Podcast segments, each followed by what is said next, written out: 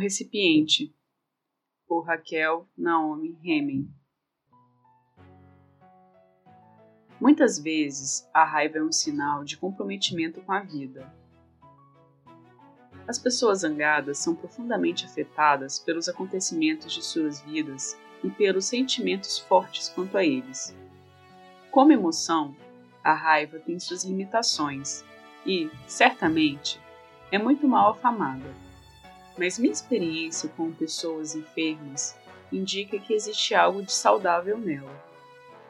Sem dúvida, os estudos sobre o câncer, feitos por Levi, Temoshak e Graham, mostram que muitas pessoas que se recuperam ficaram zangadas primeiro. A raiva é, às vezes, apenas uma demanda por mudança uma ânsia arrebatada de que as coisas sejam diferentes. Ela pode ser um modo de restabelecer fronteiras importantes e afirmar a integridade pessoal em face de uma doença que modifica o corpo e a vida. E, como aconteceu comigo, ela pode ser a primeira expressão da vontade de viver. A raiva torna-se um problema para as pessoas apenas quando elas a adotam como um modo de vida. Uma das pessoas mais raivosas com quem já trabalhei foi um jovem com sarcoma osteogênico na perna direita. Ele fora atleta no curso primário e secundário e até a época do diagnóstico levaram uma boa vida. Belas mulheres, carros velozes, reconhecimento pessoal. Duas semanas depois de seu diagnóstico, sua perna foi amputada acima do joelho. Essa cirurgia, que lhe salvou a vida, também pôs um fim à sua vida. Jogar bola tornou-se coisa do passado. Hoje, existem muitos possíveis comportamentos autodestrutivos à disposição de um jovem raivoso como esse. Ele se recusou a retomar os estudos. Começou a beber muito, usar drogas, afastar seus antigos admiradores e amigos e sofreu acidentes de automóvel, um após outro. Depois do segundo desses acidentes, seu ex-treinador telefonou-me, encaminhou-o a mim. Ele era um jovem de constituição forte, bem apessoado, imensamente concentrado em si mesmo e isolado. No princípio, ele tinha um tipo de raiva que me era familiar, mergulhado em um senso de injustiça e autopiedade. Odiava todas as pessoas sadias. Em nosso segundo encontro, esperando incentivá-lo a revelar seus sentimentos sobre si mesmo, dei-lhe um bloco de desenho e pedi-lhe que fizesse um desenho de seu corpo. Ele fez um esboço mal acabado de um vaso, só um contorno. O centro era atravessado por uma funda rachadura. Ele riscou muitas vezes a fenda com lápis preto, cerrando os dentes e rasgando o papel. Tinha lágrimas nos olhos. Eram lágrimas de raiva. Parecia-me que ele estava desenhando uma veemente declaração de sua dor e do caráter definitivo de sua perda. Estava claro que aquele vaso quebrado nunca conteria água nunca mais poderia voltar a funcionar como um vaso. Era triste de se ver. Depois que ele saiu, dobrei o desenho e guardei-o. Parecia importante demais para ser jogado fora. Com o tempo, a zanga do rapaz começou a mudar de maneiras sutis. Uma das sessões, ele começou entregando-me um reporte que tirara de um de nosso jornal local era um artigo sobre um acidente de motocicleta, no qual um jovem perdera a perna. Seus médicos eram citados por extenso. Terminei de ler e olhei para ele. Esses idiotas não sabem coisa nenhuma sobre isso, disse ele com fúria. Ao longo do mês seguinte, ele me trouxe mais artigos como aquele, alguns de jornais, outros de revistas uma moça que sofrera queimaduras graves e um incêndio em casa, um menino que tivera a mão parcialmente destruída na explosão de seu jogo de química. Suas reações eram sempre as mesmas: um julgamento severo sobre os bem-intencionados esforços de médicos e pais. Sua raiva, em nome daqueles jovens, começou a ocupar cada vez mais tempo de nossas sessões. Supostamente, ninguém os compreendia, ninguém os apoiava, ninguém sabia realmente como ajudá-los. Ele continuava irado, mas me parecia que, por trás da raiva, estava crescendo uma preocupação com as outras pessoas. Animada, perguntei se ele gostaria de fazer alguma coisa a respeito daquilo. Pego de surpresa, ele a princípio respondeu que não. Porém, pouco antes de sair, perguntou se eu achava possível ele conhecer algum daqueles outros jovens que haviam sofrido lesões como a sua. Pessoas de todas as partes do mundo procuravam nosso hospital escola, sendo grande a chance de haver, ali, algumas com o tipo de lesão com as quais ele se preocupava. Respondi que achava bem possível e que procuraria saber. Isso acabou sendo fácil. Em poucas semanas, ele começou a visitar outros jovens, cujos problemas eram semelhantes ao seu, nos pavilhões cirúrgicos. Voltava daquelas visitas cheios de histórias, maravilhado por descobrir que era capaz de comunicar-se com os jovens. Muitas vezes ele conseguia ajudar quando ninguém mais era capaz. Depois de algum tempo, ele se sentiu apto para falar com os pais e os parentes, ajudando-os a compreender melhor e a saber o que era preciso. Os cirurgiões, encantados com os resultados daquelas visitas, indicavam a ele cada vez mais pessoas. Alguns dos médicos lembravam-se dele como atleta e conversavam com ele. À medida que foi conhecendo os médicos, seu respeito por eles cresceu. Gradualmente, sua raiva dissipou-se e ele passou a exercer uma espécie de sacerdócio.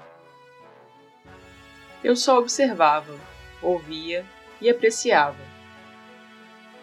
De todas as suas histórias, minha favorita era uma visita a uma jovem que tinha uma trágica história familiar.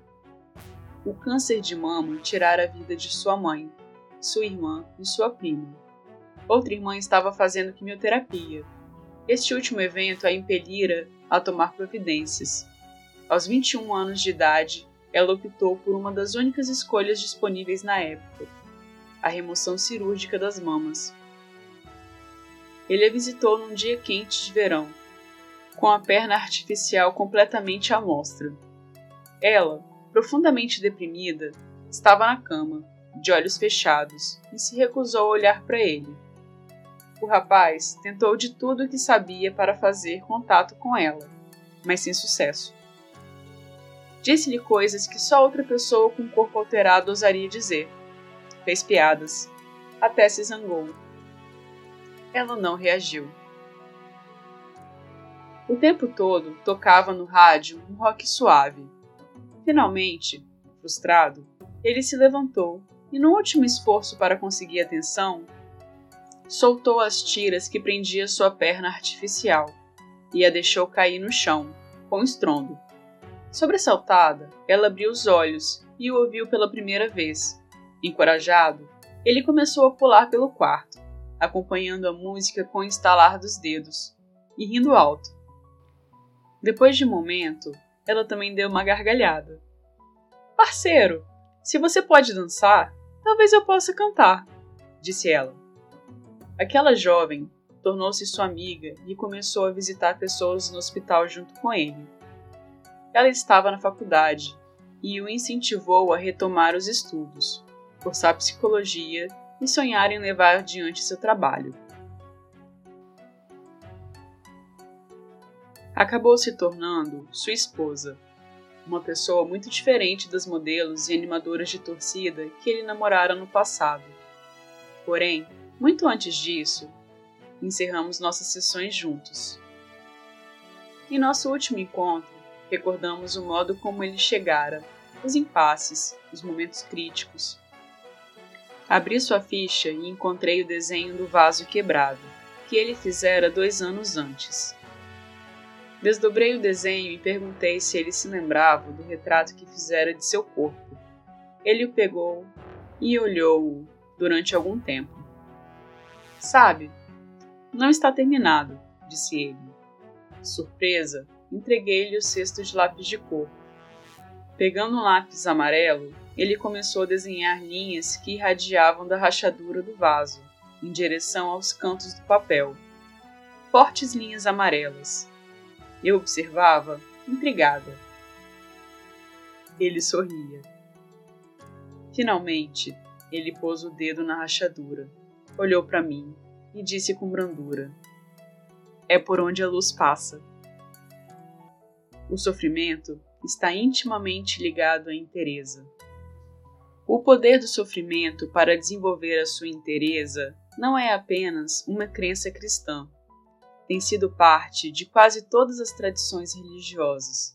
Porém, 20 anos de trabalho com pessoas que têm câncer em um contexto de perda e sofrimento inimagináveis mostram que isso pode não ser absolutamente um ensinamento ou crença religiosa, e, sim, algum tipo de lei natural.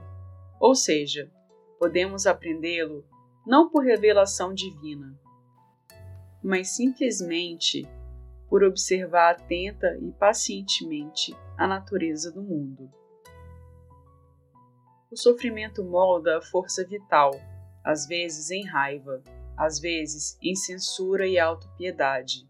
Pode acabar nos mostrando a liberdade de amar e servir a vida. Texto do livro Histórias que Curam Conversas Sábias ao Pé do Fogão, páginas 112 a 115.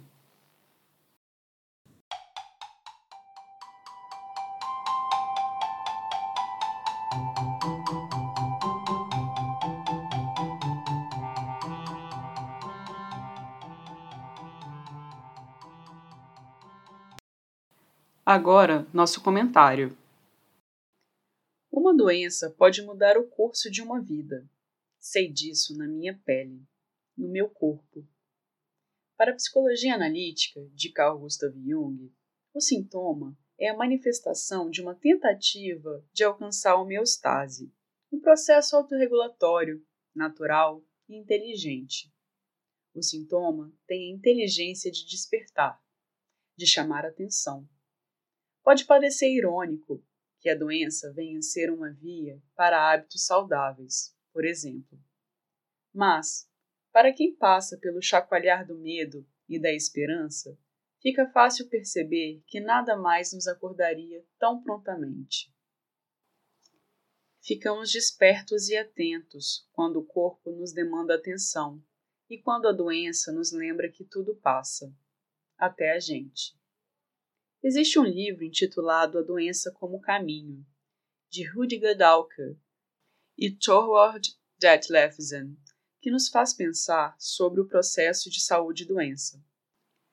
A proposta dos autores neste livro é de explicar em níveis mais profundos o aparecimento dos sintomas e o significado das doenças. Se diferenciam, portanto, do conceito mais tradicional seguido pela medicina ocidental até o século XX, que entendia a saúde somente como a ausência de sintoma ou de doença. Para eles, ser desperto pelos sintomas é sinal de que a saúde está se processando também neste despertar. Voltando para a análise do texto de Raquel Naomi, percebo em seu relato a possibilidade de encontrarmos um caminho para uma vida plena e inteira, até mesmo na doença, até mesmo através e depois de nossa raiva. É claro que cada um tem seu tempo de absorver a notícia de um diagnóstico. Não é nosso objetivo comemorar a notícia de uma doença ou limitação, seja física ou cognitiva. Comumente, a raiva está presente no início deste processo de aceitação de uma nova condição de vida. Mas o desafio de se encontra em não fazer da raiva e do vitimismo um novo estilo de vida com essa condição limitante. A raiva pode ser uma travessia, pode ser um momento de transição para a posse dessa energia vital voltada para manter e preservar a vida.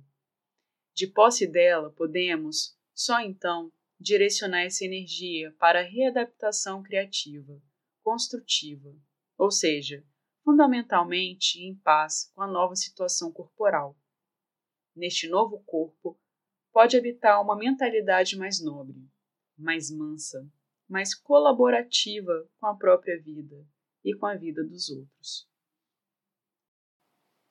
Enfrentando os desafios de um diagnóstico, podemos lançar mão de tratamentos terapêuticos que auxiliam o processo de adaptação, a psicoterapia, a arte-terapia, a yoga, a participação em grupos terapêuticos, e assim, como jovem de nossa história, podemos tentar descobrir como ajudar outras pessoas com limitações parecidas.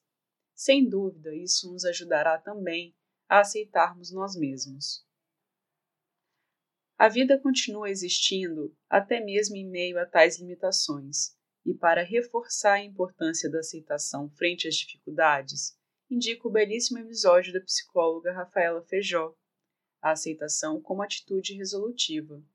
Se encontra no episódio 16, aqui em nosso canal. Até o próximo texto certo, na hora certa, com outros contos, histórias e poesias.